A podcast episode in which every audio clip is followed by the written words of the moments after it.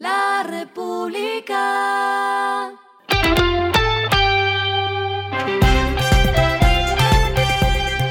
Al final de la jornada, esto es lo que debes saber sobre el comportamiento de los negocios, las finanzas y la economía. Las movidas de hoy fueron.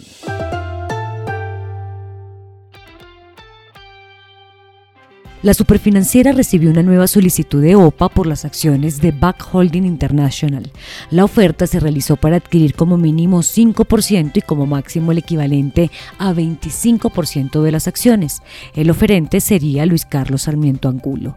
El precio de compra por cada acción del emisor es de 293 pesos.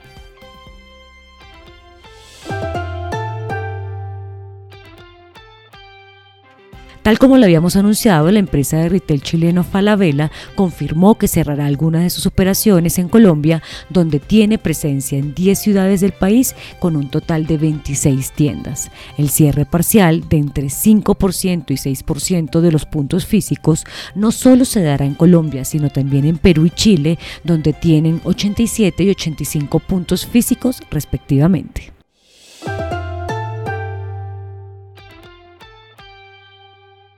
El grupo Cerata, que ya opera 24 marcas gastronómicas en el país, está en el proceso de abrir un nuevo complejo de lujo de 3.300 metros cuadrados en el centro comercial Atlantis.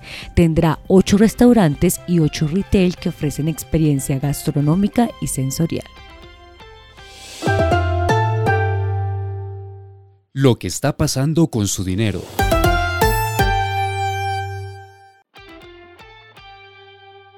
El peso colombiano ha sufrido una fuerte caída frente al dólar en medio de una compleja situación económica en el mundo, con miras a una posible recesión en Estados Unidos en 2023. Hoy, el peso colombiano es la sexta moneda más devaluada en el semestre y entre los factores que la afectan está la subida de tasas de interés impulsada por los bancos centrales para controlar la inflación. Con una devaluación de 14,18%, al peso colombiano solo lo superan el 0 lediganés, el dólar surinamés, el leone de Sierra Leona, la grivna ucraniana y el peso argentino. Este último registra una devaluación de 18,24%.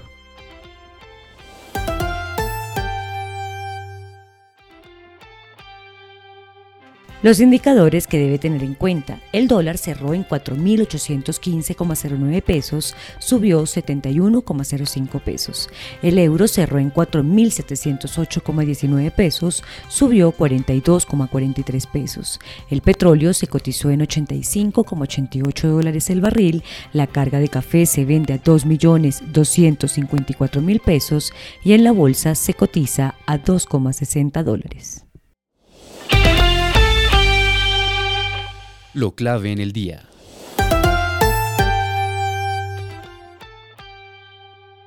Según la más reciente edición de la encuesta realizada por Inbamer, publicada hoy miércoles, la aprobación del presidente Gustavo Petro representó una fuerte caída de 10 puntos porcentuales respecto a la medición de agosto, pues el dato llegó a 46%. Por el lado de la desaprobación, la encuesta reveló que llegó a un 40%, representando un alza de 20 puntos respecto a la medición inmediatamente anterior, cuando llegó a 20%. Para 41% de los ciudadanos encuestados, el principal problema del país en este momento es el desempleo y la economía. Entre agosto y octubre, este indicador aumentó 3 puntos porcentuales al pasar de 38% a 41%. El único alcalde que mantiene una alta aprobación es Jaime Pumarejo, el mandatario de Barranquilla, quien pasó de 59% a 61%.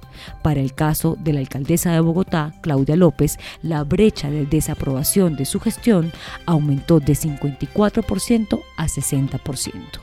Esta encuesta de Inbamer se hace con una base de 1.200 encuestados y con un margen de error de 3%. A esta hora en el mundo. La CEPAL proyecta para final de año un crecimiento de 3,2% para América Latina y el Caribe. Sin embargo, el organismo regional indicó que el comportamiento de la economía será distinta en 2023, pues se prevé una desaceleración. Especialmente hablan de una proyección de crecimiento que baja a 1.4%. Puntualmente, América del Sur crecerá 3.4% en 2022 y 1,2% en 2023. Y el respiro económico tiene que ver con este dato. La República. ¿Sabía que cerca del 75% de las renuncias en el mundo se relaciona con gerentes o malos jefes? Esto evidencia la importancia de un buen liderazgo y plataformas como Liderazgo Rex dan las claves para llegar a ser un buen líder. Según la firma, se necesita la unión y el correcto balance de los siguientes aspectos. Empatía, escucha, aprendizaje continuo, planeación, influencia, pasión, congruencia, inteligencia emocional, capacidad para formar otros líderes, flexibilidad y adaptación.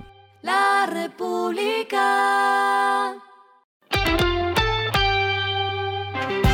Y finalizamos con el editorial de mañana. El dólar caro da para populismos y politiquería. Revertir la devaluación es bien complicado, así como hacer que la inflación regrese a su redil. El primer paso es no perder de vista las razones por las que el dólar está cerca de 5 mil pesos. Esto fue Regresando a casa con Vanessa Pérez.